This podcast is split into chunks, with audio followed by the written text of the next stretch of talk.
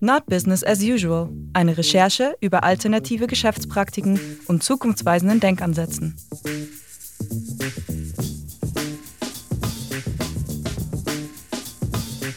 Hallo, willkommen zu einer nächsten Folge von Not Business as Usual. Danke, dass ihr wieder eingeschaltet habt. Heute teile ich mit euch das Interview, das ich mit Josie von Josie Boutique geführt habe. Sie nutzt nicht mehr benutzte oder alte Kleidung und näht sie zu Baby- und Kleinkinderkleidung um. Das Upcycling-Projekt entstand so. Aus der Jugendzeit hatte sie noch einige Klamotten im Schrank, die sie aus sentimentalen Gründen nicht weggeben konnte. Eines Tages kam mir dann der Gedanke, hey, da könnte ich doch etwas Neues draus machen, anstatt dass es in der Kiste veraltet. Und so wurde aus einem Partykleid dann eine Jacke für ihre Tochter. Im Interview stellen wir ihre Arbeit vor und sprechen über Kleidung und Fashion im Allgemeinen. Und ist die Mode zurzeit wirklich noch etwas, was sich verändert? Auch habe ich für diese Folge wieder ein paar Bilder gemacht. Eine Kundin von Josie hat sich dazu bereit erklärt, dass ich sie fotografisch begleiten durfte. Das heißt, wir haben ein paar Bilder vom T-Shirt vorher und vom T-Shirt nachher gemacht. Was daraus wurde, könnt ihr dann auf Instagram und auf meiner Webseite sehen. Schaut mal vorbei. Obwohl das Interview mit Josie eher mit viel Leichtigkeit mh, hm, gesprochen wird, gibt es doch sehr viele schockierende Fakten über die Herstellung unserer Kleidung, die ich euch nicht vorenthalten möchte. Und gefühlt wird ja auch für jeden Anlass oder Urlaub ein neues Kleidungsstück oder mehrere Kleidungsstücke gekauft. Und das summiert sich wirklich zu erschreckenden Zahlen zusammen. Dieses Gefühl war somit richtig und wurde durch meine Recherchen bestätigt. Was ich dabei herausgefunden habe, werde ich euch im Laufe des Interviews immer wieder einsprechen. Und nun lasst uns mit der Folge starten. Viel Spaß beim Zuhören. Ich freue mich heute, Josie da zu haben im, äh, in unserem Podcast. Josie Lou Boutique heißt dein Laden, deine Boutique. Erzähl mir mal, was du da machst. Ja, ich mache Upcycling Kindermode. Also ich nehme Kleidung, die es schon gibt und mache daraus Kinder- bzw. Babymode. Ja, und hat eigentlich damit angefangen, dass ich Klamotten hatte, die ich schon seit ich 16 bin irgendwie rumliegen hatte und die einfach nicht weggeben konnte. Und äh, als meine Tochter auf die Welt kam, habe ich ein bisschen Zeit gehabt und dachte mir, hey, ich würde ihr gern was nähen und habe dann zum Beispiel angefangen mit T-Shirts von meinem Papa, der dann irgendwie mit Totenkopf oder irgendwas und habe dann daraus Strampler genäht und komplett ohne Vorerfahrung ähm, natürlich erstmal die falschen Nadeln benutzt und äh, überhaupt keinen Plan gehabt, was ich da eigentlich tue. Mhm. Ähm, ja, inzwischen habe ich ein bisschen mehr Plan.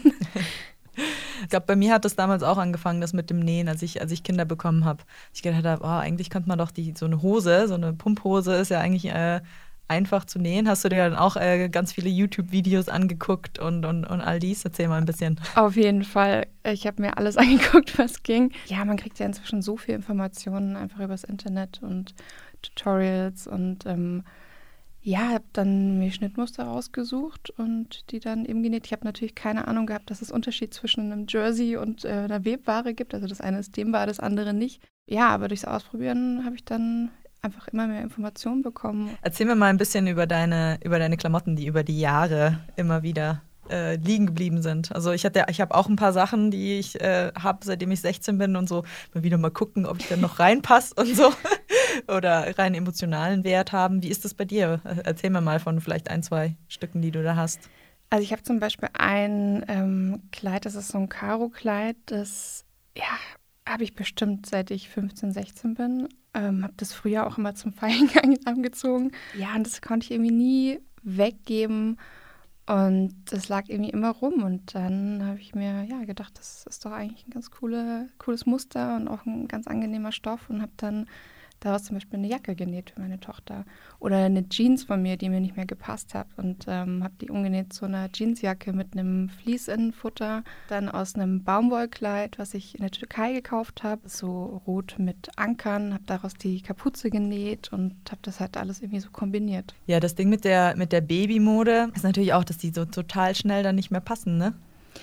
Ja, auf jeden Fall. Das ähm, ist auch so ein großer Faktor, warum ich mir dachte, dass zumindest schon mal das Upcycling ja auch einfach ein Beitrag dazu ist, dass man nicht für jede Größe, ich meine, Größe passt teilweise dann einfach nur ein, zwei Monate, ähm, dass man da nicht ständig neu kaufen muss. Ich habe aber auch sehr viel Gebrauch gekauft oder dann aus dem Freundeskreis bekommen. Ähm, und so gebe ich es auch weiter. Also bei uns haben inzwischen ein paar Kinder bekommen und es macht dann so die Runde und der dann die zweiten Kinder bekommt, kriegt dann wieder seine Sachen zurück. Und das ist irgendwie ganz cool, dass das so ein Kreislauf ist. Was mit deinem Karo-Kleid passiert? Die ist inzwischen zu klein. Die Jeansjacke passt noch, die trägt sie auch fast jeden Tag. Okay. Genau.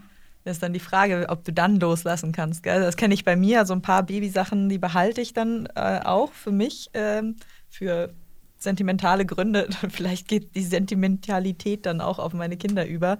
Wie ist das bei dir? Was meinst du, wie wird das sein mit, den, mit dem, mit dem Karo-Kleid von dir, jetzt neu Karo-Jacke? Ich habe eine Riesenkiste mit Babysachen, die ich genäht habe, die ich jetzt einfach noch nicht weggeben will, da ich vielleicht auch noch ein zweites Kind bekomme. Ähm, ja, wie das dann weitergeht, weiß ich nicht. Vielleicht kann man es dann, dann auch irgendwann verschenken oder so. Aber es ist dann doppelt sentimental, weil es ist nicht nur von dir selber, sondern es ist auch noch selber genäht. Es ist natürlich dann doppelt gemoppelt. Genau, also äh. einmal Sentimentalität vom 15, von wenn man jung war, dann selber genäht, dann hat er ein Kind angehabt genau, und dann, ja. oh, die zweite hat es auch noch angehabt. ja, müssen ja. wir noch ein neues Zimmer anbieten. Ich weiß es nicht. Nee, mal gucken, wenn es dann soweit ist. Irgendwann muss man auch loslassen. Wenn wir jetzt über Fast Fashion und Slow Fashion ähm, möchte ich ein bisschen mit dir reden. Ähm, da habe ich jetzt eine Statistik gefunden, in der steht, dass vom Jahr zwischen dem Jahr 2000 und dem Jahr 2015 sich der Konsum von Klamotten weltweit verdoppelt hat. Okay, krass. Das ist eine sehr umfassende Studie von Greenpeace, die ich da gefunden habe. Den Link dazu packe ich euch in den Show Notes. Das Wachstum der Modeindustrie bzw. der Verkauf von Klamotten hat sich zwischen 2002 und 2015 fast verdoppelt. Gleichzeitig wird die Kleidung jedoch nur halb so lange getragen wie noch vor 15 Jahren. Und dass es nun auch statt nur zwei Kollektionen oder vier Kollektionen pro Jahr jetzt zwölf Kollektionen pro Jahr bei den großen Modeläden gibt, befeuert das Wachstum eigentlich noch mehr. Fast Fashion ist somit immer mehr zum Wegwerfprodukt geworden. Die Trends von heute sind der Müll von morgen. Denn jedes fünfte Kleidungsstück wird so gut wie nie getragen, was sich in Deutschland auf eine Milliarde Kleidungsstücke summiert. Und von der Bevölkerung Deutschlands haben nur 45 Prozent schon mal bereits gebrauchte Kleidung gekauft oder verkauft.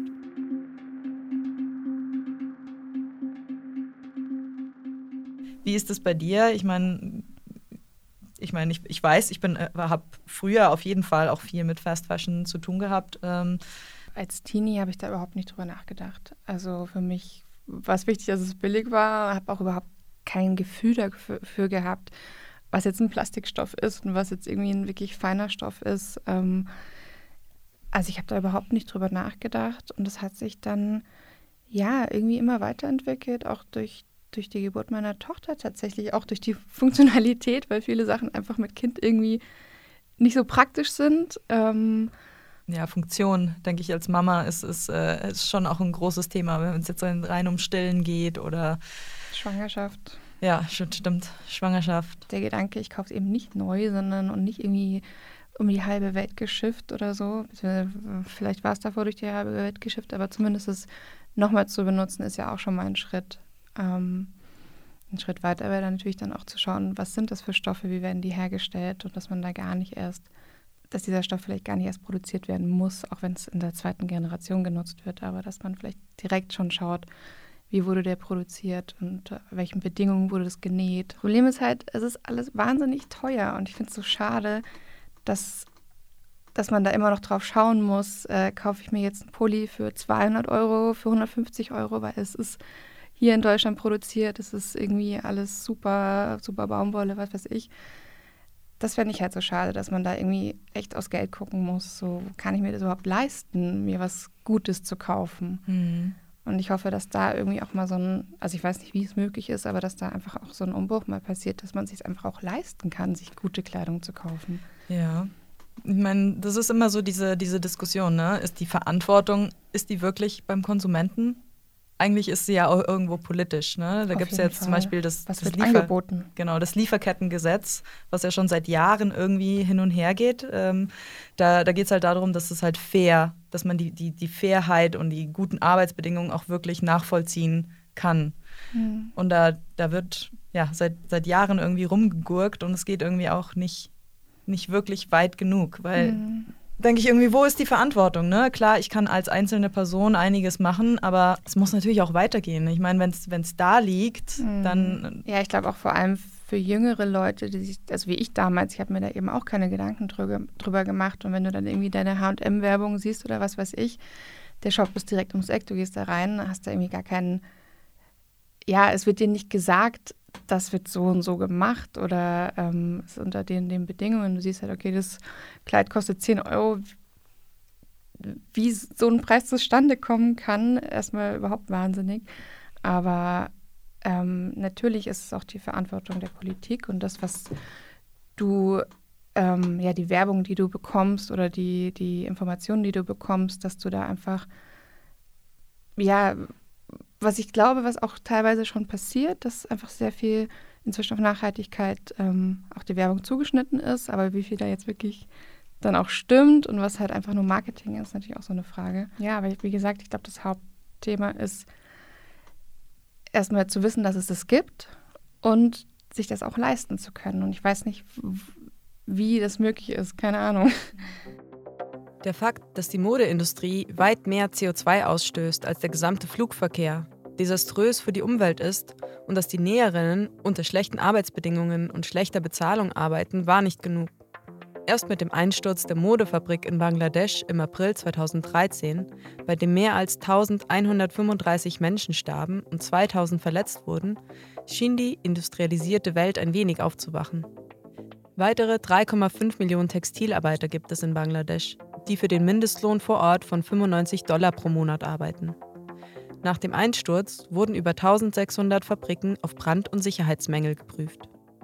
Ja, das sage ich jetzt einfach mal hier so, es hat sich etwas bewegt, denn es gibt nun doch auch einige Marken auf dem Markt, die nachhaltiger produzieren möchten. Aber eine echte Entspannung, gibt es diese wirklich? Durch die veränderte Situation während Covid sind die Klamottenmüllberge auch noch weiter gewachsen. Über 500 Millionen Kleidungsstücke türmten sich, allein in Deutschland. In einem Land mit 82 Millionen Menschen. Wie kann das sein? Und was geschieht damit? Es ist leider kein Geheimnis, dass zum Beispiel HM Ausschussware regelmäßig verbrennt, statt teuer zu re- oder upcyclen oder anderweitig auf dem Markt Verfügung zu stellen. Und weil ich hier auch das Lieferkettengesetz angesprochen habe, welches im Juni 2021 im Bundestag beschlossen wurde, möchte ich euch hierzu noch ein paar Infos mitgeben. Eigentlich traurig, dass dies so lange gedauert hat, denn das Gesetz wurde schon seit 2018 diskutiert. Auf die Freiwilligkeit zu setzen, dass Firmen die Menschenrechte und Umweltstandards einhalten, ist leider utopisch und sehen wir ja auch im Beispiel von, von Bangladesch. Ich finde es erschreckend zu lesen, dass Deutschland so lange gewartet hat, denn laut einem Bericht der UN aus dem Jahr 2016 leben ungefähr 40 Millionen Menschen in einer modernen Form von Sklaverei. Ein Viertel davon sind Kinder. Laut Bundesministerium für wirtschaftliche Zusammenarbeit und Entwicklung, kurz BMZ, muss weltweit jedes zehnte Kind arbeiten. In Frankreich gibt es ein ähnliches Lieferkettengesetz bereits seit 2018 und in den Niederlanden seit 2019. Und was soll nun verpflichtend werden? Was soll sich nun ändern?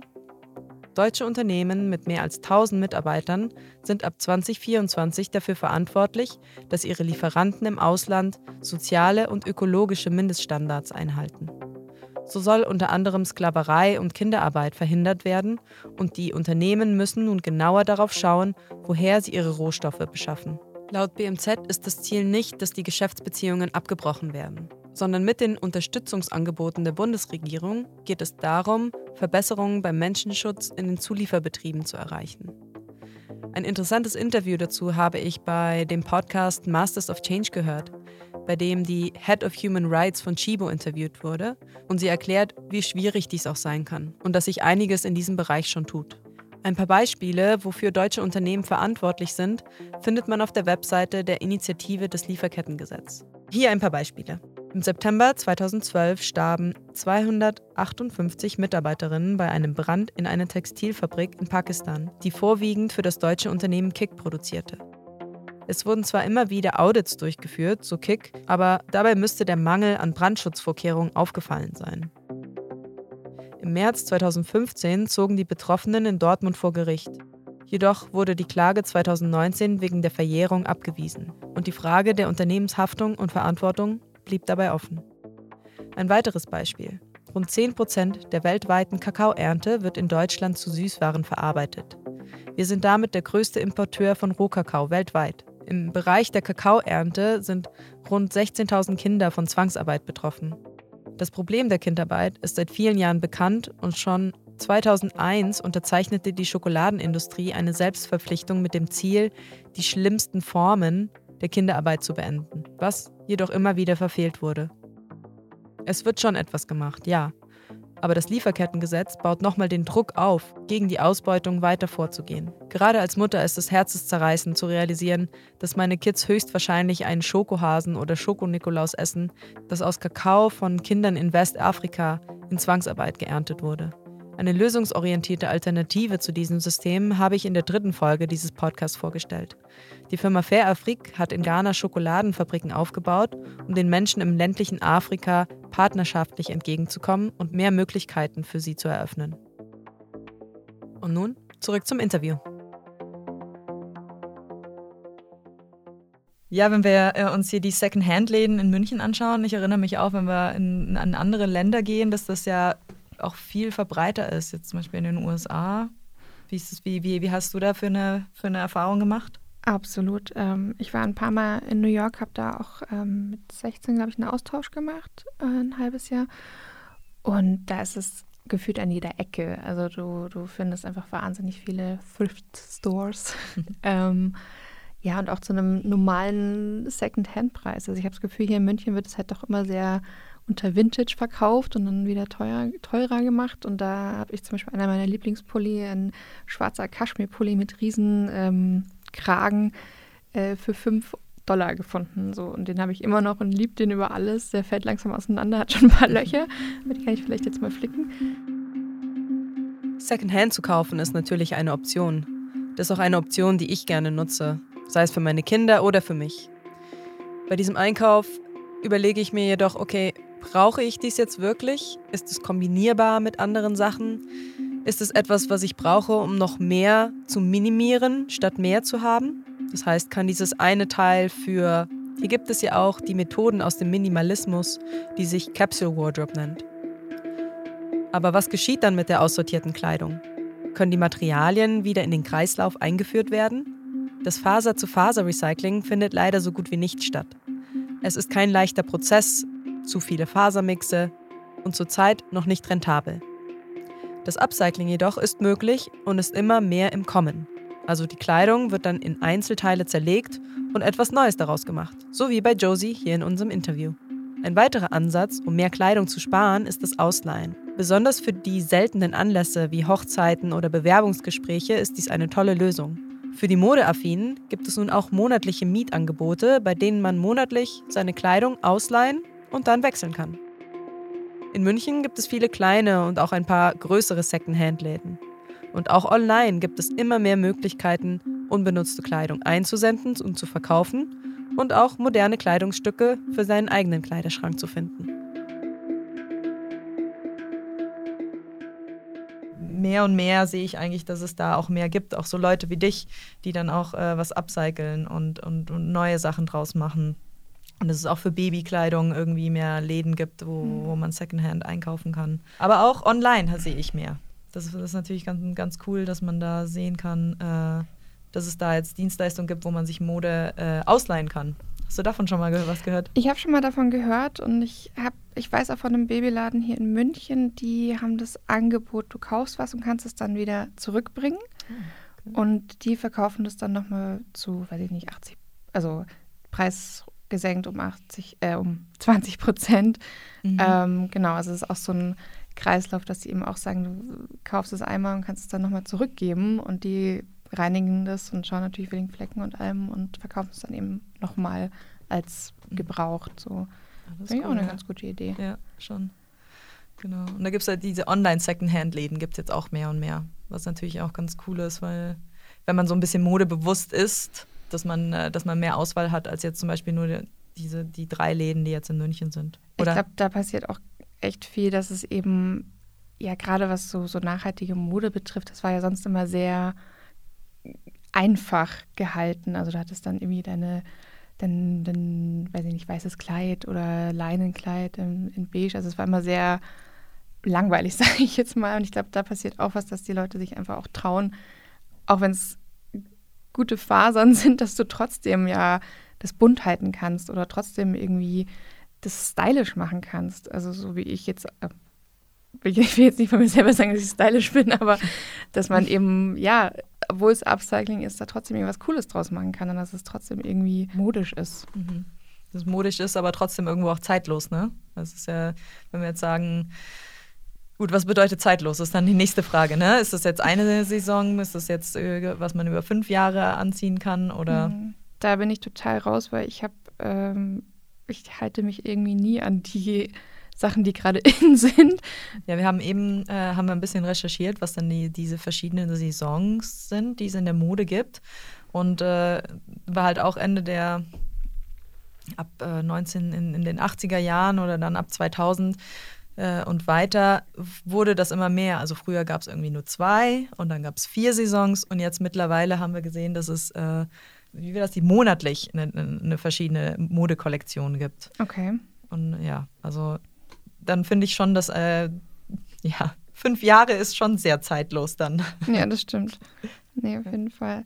Aber ich habe auch das Gefühl, dass es jetzt so die letzten, weiß ich nicht, 10, 15 Jahre also ich glaube, es gibt schon immer noch so einen so Stil, den man sagen kann, so von 2010 bis 2020 war das irgendwie in.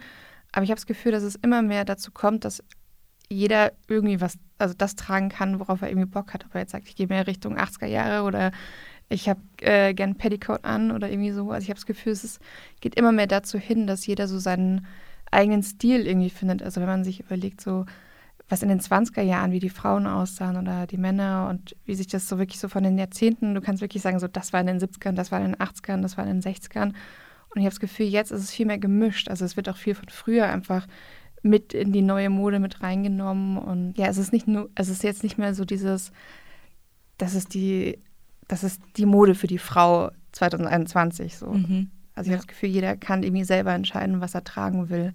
Mhm. Ist natürlich dann auch mit der Emanzipation zusammenhängend. Wir sind schon einmal alles durch. Modetechnisch. Jetzt, jetzt ist es offen. Äh, alle, Mode, alle Modearten sind jetzt offen. Ja, ich glaube schon. Also du kannst ja als Frau genauso ein Kleid anhaben wie eine Jeans und äh, weiß ich nicht. Also ich habe das Gefühl, man hat schon alle Möglichkeiten, sich anzuziehen. Ich glaube, es wird auch in den nächsten Jahren dieses Büro-Outfit immer weniger werden. Ich glaube, es, also ich merke jetzt schon so die jüngere Generation, die ins Büro geht, das ist nicht mehr hier Jackett und, äh, und Krawatte, sondern mhm. das hat dann auch einfach das an, was halt irgendwie angenehm ist und vielleicht ein bisschen schicker als jetzt zu Hause mit Jogginghose, aber mhm. ich glaube, dass das immer mehr Richtung ja, freie Mode gehen wird. Mhm. Erzähl mir ein bisschen über die, über die Klamotten, die du bekommst, über deine Kunden und was die, was die reinbringen. Was haben die denn da für, für Anekdoten über ihre Klamotten oder was, äh, ja, wie kombinierst du da ein paar Sachen? Also ich hatte eine Mama, die hat mir eine ähm, Strickjacke geschickt, die war außen gestreift und innen hatte sie so ein graue Melange ähm, Innenstoff und ein Hemd von ihrem Mann, mit so, also so ein Polohemd mit Kragen. Polohemd habe ich wirklich einfach einmal kleiner gemacht, den Kragen behalten, anders zusammengenäht, auch die Knopfleiste behalten und ähm, bei der Jacke habe ich ein Kleid draus gemacht mit einem Bodyteil. Das Rockteil war sozusagen das gestreifte und das Oberteil und der Bodyteil waren dann eben der Innenstoff, das, das Graue. Jedes Mal aufs Neue finde ich es irgendwie cool zu sehen, wie man das Kleidungsstück anders interpretieren kann. Ähm, dann hatte ich zum Beispiel eine, die hat mir eine, ein Jeanshemd geschickt, da war ein Loch drin und sie meinte, das ist ihr zu klein. Ähm, da war so ein Hawaii, bisschen so Hawaii-mäßig, so ein, so ein Muster mit drin. Da habe ich einmal in einer kleinen Größe so einen, so Strampler gemacht und ein Kleid ähm, für ihre Tochter, die ist zwei. Genau, das Kleid hat die Tochter schon an. Das kleine Baby ist noch nicht auf der Welt. Da bin ich auch sehr gespannt, wenn es dann zusammen, wenn man das dann zusammen sieht. Und ja, da ist eben aus einem kleinen Stück sogar zwei Sachen entstanden. Das war echt ganz cool. Mhm. Wie ist es, äh, wie wenn du jetzt ein, ein Hemd oder eine, eine, Jacke bekommst von jemandem, wie, wie weit kann man denn da was draus machen? Äh, sagen wir mal, bis welche Größe oder bis welches Alter? Wie, wie, wie weit geht denn das? Das kommt ganz drauf an, inwieweit man es dann auch kombiniert. Also es kommt darauf an, wie groß das Kleidungsstück ist, was ich dann schon bekomme. Und ähm, ja, also man kann natürlich dann andere Stoffe dazu nehmen. Also dass man jetzt zum Beispiel sagt, eine Jacke, wie jetzt bei der Jeansjacke von meiner Tochter, dass man den Außenstoff Jeans macht, innen macht man zum Beispiel aus einem Pulli dann den Innenstoff oder die Kapuze dann nochmal anders, die Bündchen nochmal anders, macht äh, andere farbige Taschen drauf. Also das geht eigentlich bis jede Größe, je nachdem, wie viel man dann auch mit rein ähm, wie, bunt, wie bunt man es dann, haben. dann haben möchte, genau. Mhm. Aber die Grenzen sind da ja recht offen. Also, also ich kann auf jeden Fall jedem ans Herz legen, da ja einfach ein Bewusstsein sich zu schaffen und irgendwie sich zu informieren. Und ja, ich glaube, es gibt durchs Internet, das ist der positive Teil auf jeden Fall vom Internet, dass man halt einfach sich sehr viel weiterbilden kann und vielfältig weiterbilden kann und da einfach ja sich, sich zu informieren, was es für Möglichkeiten gibt und ja, nähen macht Spaß. also wenn man handwerklich irgendwie nicht begabt ist, ich bin überhaupt nicht handwerklich begabt, ich weiß überhaupt nicht, warum ich da auf die Idee gekommen bin zu nähen. Ähm, aber es geht irgendwie und man entwickelt sich weiter und jetzt, was anderthalb Jahre später, ähm, habe ich echt viel gelernt und habe mir ein neues Feld äh, eröffnet, wo ich halt vorher noch nie drüber nachgedacht habe, dass es das irgendwie so gibt und ähm, ja, ich glaube, man kann sich immer weiterentwickeln und neue Sachen lernen. Das mit dem Nähen, das finde ich, ist, ist schon wirklich eine, eine, eine, tolle Sache, die man so ein bisschen nähen kann. Da geht es ja halt auch, auch, auch, darüber, dass man die Verantwortung für seine Klamotten auch weiter übernehmen kann. Ne? Wenn da jetzt ein Loch ist oder so, dass man dann nicht da steht und denkt so, oh, was mache ich denn das jetzt damit? Jetzt wegschmeißen, das muss jetzt wegschmeißen, sondern dass man, dass man Verantwortung für sein Kleidungsstück und darauf mhm. aufpassen kann, okay, jetzt ich, kann, ich kann jetzt ein Loch stopfen. Wenn das Loch größer ist, okay, ich kann da jetzt irgendwie ein Patch drauf nähen selber. Das äh, das ist nicht, äh, ist keine große Sache. Ja. So wie unsere Omas äh, oder Uromas das damals gemacht haben, dass sie ihre Klamotten halt einfach reparieren, reparieren ja. mussten oder den Stoff wiederverwenden mussten, weil neuer Stoff teuer, war ne? damals sehr teuer und ja. auch für einen guten Grund. Ich weiß nicht, wie das inzwischen in der Schule ist, ob das einen noch so beigebracht wird. Ich weiß gar nicht, ob wir Nähen hatten in der Schule. Ich glaube, wir hatten also Stricken und so. Das ist auf jeden Fall so eine Sache, dass man das halt in der Schule einfach noch mehr mitbekommt, was man eben selber einfach machen kann und dann auch zu Hause machen kann. Ähm, also ich hoffe, dass das mit dieser ganzen ja, nachhaltigen Bewegung, die wir gerade so erleben, dass das einfach auch in der Schule Platz findet. Wobei ich tatsächlich ähm, vor einer Woche eine Nachricht bei Instagram bekommen habe von einer Schülerin, die für ein Projekt in der Schule gerne über mich berichten würde. Ähm, da ging es irgendwie auch um nachhaltige Mode und sie hat mich irgendwie bei Instagram gefunden und hat gemeint, sie würde mir gerne ein paar Fragen stellen. Also es scheint wohl doch irgendwie ähm, einen Platz gefunden haben, zu haben in der Schule. Ähm, ja. Das fand ich echt cool, dass da jemand aus der Schule, mhm. ja, dass das irgendwie angesprochen wird, sowas. Ja. Was ich noch sagen wollte, jetzt so Thema Corona müssen wir gar nicht zu tief drauf eingehen, aber ich fand es zum Beispiel total spannend. Ich war auf der Suche nach einer neuen, so einer gebrauchten neuen Nähmaschine, war in einem Nähmaschinenladen, was ich irgendwie schon ganz cool fand, dass es überhaupt sowas noch gibt, äh, mit richtig Beratung. Und die hat sich wahnsinnig viel Zeit genommen, mir da irgendwie zu erklären, wie das funktioniert. Ähm, Genau, und dann hat sie eben gemeint, dass viele Nähmaschinen gerade nicht lieferbar sind und sie gar nicht wissen, wann die lieferbar sind weil ja Teile dann irgendwie aus China kommen, Halbleiter, was weiß ich. Und das finde ich auch total spannend. Das erzählt mein Mann zum Beispiel auch, der ist Tontechniker, dass ähm, bestimmte Mikrofone gerade nicht lieferbar sind. Und ähm, ich finde, das ist auch wieder so ein Zurück, so, ein Zurückdenken, wo man sagt, okay, krass, es ist nicht immer alles verfügbar und es ist nicht mhm. eben dieses Fast Fashion, Fast, Fast alles, du hast immer zu jeder Zeit kannst du dir bei Amazon irgendwie sonst was kaufen. Und ich finde es irgendwie ganz interessant, dass natürlich durch die blöde Situation, in der wir uns gerade befinden, aber dass trotzdem ähm, ja da vielleicht auch so ein Umdenken gerade deswegen passieren kann. Es ist nicht immer alles verfügbar und was kann man vielleicht eben auch aus Deutschland sich kaufen, was nicht um die halbe Welt fliegen muss, ähm, ja. dass man da eben bedingt vielleicht auch gerade so nochmal ein bisschen drüber nachdenkt, wenn ich jetzt eine neue Nähmaschine kaufe, wo kommt das überhaupt alles her? Und äh, natürlich schwingt da auch bei den, diesen Sachen mit, okay, was kann man denn noch reparieren? Ne? Also rein von den, so wie es jetzt halt aufgebaut ist, rein von den Herstellern, okay, Garantie ist irgendwie durch. Mhm. Äh, reparieren kostet mehr als äh, eine neue Maschine zu kaufen bei vielen, bei vielen Dingen. Da wird es demnächst auch eine Podcast-Folge geben über die Reparaturcafés die es ja, die es gibt, genau. Ja. Äh, die, die leisten ja eigentlich auch einen riesen Beitrag, dass das äh, nicht so viel Elektroschrott und, und ja. alles Mögliche da ist, sondern dass da viel ähm, ja, nicht neu gekauft werden muss, weil es reparierbar ist. Mhm. Ja? Man muss nur wissen, wie. Ja, absolut. Und das ist eben einem auch gezeigt, also man muss es ja nicht selber können, aber dass einem zumindest aufgezeigt wird, es kann man reparieren, es muss nicht neu gekauft werden irgendwie, oder man kann es auch Secondhand kaufen, ein Handy oder ein Computer. Aber wobei, da gibt es auch äh, inzwischen ganz viele Internetseiten, wo du eben gebrauchte, gecheckte Computer kaufen kannst. Meinen Computer habe ich auch über so eine Website gefunden. Der funktioniert 1A, sieht aus wie neu, ist halt irgendwie fünf Jahre alt und wurde halt einmal durchgecheckt, ob da alles passt und fertig. Und dass man eben nicht immer alles neu kaufen muss, dann ist halt ein kleiner Kratzer dran, mein Gott. Ja, ich finde auch, so während der Pandemie, wo wir in der wir uns befinden, immer noch. Ja. Das, ich finde, das hatte, haben wir wirklich gebraucht, also als Gesellschaft zu merken, okay, man, mhm. man kann wirklich nicht alles, so wie du sagst, man kann nicht alles haben, ständig. Ja. So, die Welt liegt uns nicht zur Verfügung. Wir sind privilegiert ohne Ende, aber zum Kosten von wem? Ne? Ja, Und äh, das hat man dann jetzt, wie du sagst, dann auch gemerkt, ne? Okay, wo sind denn diese Lieferketten? Wo kommt das denn her? Es kommt von weit weg. Ne? Mhm. Ne? Und da ist Gut, auch Pandemie. Ja, genau. und das, also mir wurde es dann einfach auch nochmal bewusster, was da alles zusammenhängt. Also eben ein, ein Mikrofon, was angeblich in Schweden hergestellt wird, aber kann trotzdem nicht lieferbar sein, weil dann irgendwie ein Halbleiter aus China fehlt. Und irgendwie, also ich finde es spannend und ähm, kann man, also kann man sagen, es ist gut. Natürlich, äh, also ja, es ist interessant einfach zu sehen, durch diese Pandemie was wir schon so als normal empfunden haben, da einfach nochmal ein bisschen sich zurückzunehmen und sagen, okay.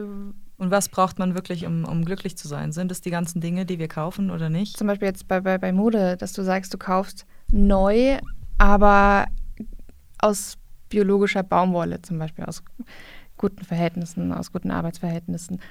Oder noch besser machst du Upcycling. Also es ist halt so ein, dann machst du Upcycling, aber zum Beispiel aus Klamotten von äh, Marken, die jetzt vielleicht unter blöden Bedingungen ähm, hergestellt haben. Also es gibt da schon so seine die verschiedenen Bereiche, wie man denn jetzt was besser kaufen kann oder herstellen kann.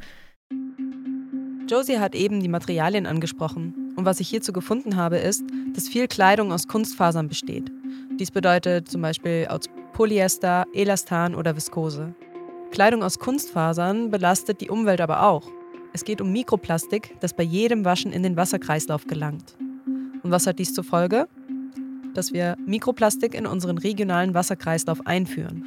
Kein Wunder also, dass wir statistisch gesehen jede Woche eine Kreditkarte Plastik über unsere Nahrung zu uns nehmen. Regenjacken zum Beispiel werden für den wasserabweisenden Effekt zusätzlich mit giftigen Chemikalien versetzt. Aber auch der Wasserverbrauch ist enorm für die Herstellung unserer Kleidung. Ein T-Shirt aus Baumwolle verbraucht zum Beispiel ca. 3000 Liter Wasser. In Ländern mit Dürreperioden ist dies eine enorme Belastung. Wo liegt der Fokus des Wasserverbrauchs dann am Ende? Bei den Menschen zum Leben oder für die Produktion der Mode? Das merke ich, wenn ich sage, okay, ich habe jetzt ein, ein, besseres Gewissen für mich selber, ne, weil ich jetzt Secondhand kaufe. Aber gut, da sind zum Teil dann natürlich auch diese Fast-Fashion-Marken dabei. Und dann ist so, okay, macht es dann auch wirklich einen Unterschied? Und dann ist es so dann die Frage, okay, wie, mhm. wie, viel, wenn wir wieder darauf zurückkommen, okay, wie viel kann ich denn machen? Eigentlich muss doch da auf einem viel größerem Level was passieren. Ne? Eigentlich müssen wir alle politisch irgendwie total laut werden, weil man kann die Verantwortung nicht einfach auf den Konsumenten schieben. Mm -mm. Nee, man kann die volle so. Verantwortung nicht auf den Konsumenten schieben. Nee. Wie gesagt, da ist uns halt klar geworden jetzt im letzten Jahr, was ist denn wirklich wichtig? Ist es wirklich wichtig, dass wir irgendwie shoppen gehen können? Nee. Es ist wichtig, dass wir ins Kino gehen können, dass wir Konzerte anschauen können, dass wir draußen gemeinsam sitzen können mhm. äh, und irgendwie ja, ein Bier zusammen trinken oder auf dem Spielplatz. Äh, solche Sachen, dass die eigentlich viel wichtiger sind, als, als jetzt irgendwie irgendwo einkaufen zu gehen. Ja. Ging es dir da ähnlich? Auf jeden Fall. Also ich bin sehr gespannt auf den Moment, aber wahrscheinlich gibt's, wird es nicht diesen Moment geben. Es ist natürlich ein schleichender Prozess, wenn dann wieder alles öffnet. Aber ich glaube, wenn man ja teilweise sagt, die Menschen verlernen sich zu umarmen, die verlernen irgendwie die Nähe. Ich glaube eher, dass es einen riesigen, ein riesiges Aufatmen geben wird, wo, so hoffe ich, so wird es mir auf jeden Fall gehen, wo man einfach den, die anderen Menschen wieder wahrnimmt und sagt, hey, ich darf mit dir auf einem Konzert sein, der mhm. nebendran, der mich vielleicht vor einem Jahr noch total genervt hätte, weil er irgendwie, weiß ich nicht was, ja. aber einfach zu, ja, das irgendwie noch mehr wertzuschätzen. Und ich glaube, das ist das, was ich auf jeden Fall aus den letzten, wie lange haben wir das jetzt schon? Zwei Jahre, anderthalb Jahre anderthalb, ja. mitnehmen werde, ist einfach dieses ja, Wertschätzen von Sachen, die ich einfach für selbstverständlich gehalten habe. Eben Freunde sehen, Familie sehen, ähm, Konzerte, in eine Bar gehen, so viele Sachen. Und ich glaube, dass das, also ich hoffe, dass es vielen auch so gehen wird, dass man das einfach nochmal mehr wertschätzt. Gerade in Deutschland, wo eben immer alles irgendwie verfügbar ist, immer alles möglich ist, dass man da einfach sich mal wieder ein bisschen zurücknimmt und sagt, hey, es ist was Besonderes und es ist was, was Tolles, dass wir so viele Möglichkeiten hier in dem Land haben. Ja, nochmal danke Josie, dass du da warst. Ja. Ähm, ich äh, freue mich auf unser Fotoprojekt. Ähm, ja, wenn der Podcast dann rauskommt, dann äh, schaut auf jeden Fall auf meiner Webseite vorbei und auf Josies Webseite. Da werden natürlich die, und auf Instagram, da werden natürlich die ganzen Bilder, werden, werden wir dann natürlich zeigen. Und äh, genau. Und wenn ihr auch mal auch einen Keller voll habt oder eine Kiste unten im Keller habt äh, mit Klamotten, von denen ihr euch nicht trennen könnt, ja, vielleicht wollt ihr damit auch was upcyclen. Vielleicht daraus könnte man doch was Cooles machen, dass ich meine alten Teenie-Klamotten wieder in Aktion sehe, in meinen mit oder meiner Einjährigen. Genau. Ja, auf jeden Fall. Schaut gerne bei mir bei Instagram vorbei. josielu-boutique. Zeige ich auch immer die Vorher- Nachher Bilder, was es vorher war, was es dann geworden ist. Ähm. Danke. Es gibt wirklich genug Kleidungsstücke in Deutschland. Wahrscheinlich genug für die nächsten zehn Jahre. Ich hoffe, ich konnte dich mit dieser Folge dazu motivieren, weniger Kleidung zu kaufen. Oder mal eine Kleidertauschparty zu organisieren, in verschiedenen Second-Hand-Läden nach dem Teil zu suchen, das du gerade brauchst mal online zu stöbern und für die nächste große Feier vielleicht auch mal ein Kleidungsstück ausleihen, statt zu kaufen. Weitere Tipps sind noch, weniger ist mehr, nur zwei Saisons pro Jahr. Reparieren, schonend waschen, zum Trocknen aufhängen, auslüften statt waschen. Dies sind so Tipps, damit deine Kleidung auch länger hält. Frage dich beim nächsten Einkauf, brauche ich das wirklich? Habe ich sowas ähnliches nicht schon im Kleiderschrank? Werde ich das oft anziehen? Kann ich es kombinieren mit den Sachen, die ich bereits habe? Wenn es der Geldbeutel erlaubt, unterstütze die kleineren Brands, die sich mit dem Thema Slow Fashion auseinandersetzen, die sich dafür einsetzen, dass auch die Arbeits- und Menschenrechte in den Herstellungsländern Priorität haben und die Mode produzieren, die lange hält. Lasst uns wegkommen von der traurigen Zahl von 230 Millionen Textilien pro Jahr in Deutschland, die direkt in den Schredder oder der Müllverbrennungsanlage landen. Es ist so viel verfügbar. Und wie wir auch mit Josie eben gesprochen haben, eigentlich ist jede Moderichtung zurzeit akzeptabel. Es ist genug da. Unsere Kleidung wurde von Menschen gemacht, vom Rohstoff bis zur Endnaht. Dies sollte wieder in unseren Köpfen ankommen. Sie ist wertvoll, kein Wegwerfprodukt. Es gingen viele Ressourcen in die Herstellung. Ein T-Shirt kann neu keine 10 Euro kosten, wenn die Näherin fair bezahlt wurde. Wenn dir diese Folge gefallen hat, teile sie gerne mit deinen Freunden. Vielleicht gibt es jemanden in deinem Familien- oder Freundeskreis, der etwas über Fair Fashion, Fast Fashion lernen sollte. Die Infos und Fakten, die ich hier in diesem Podcast euch zusammengestellt habe, habe ich unten in den Show Notes alle zusammengestellt. Dort könnt ihr dann selber recherchieren, wenn euch etwas mehr interessiert. Vielen Dank fürs Zuhören. Bis zur nächsten Folge. Eure Janine.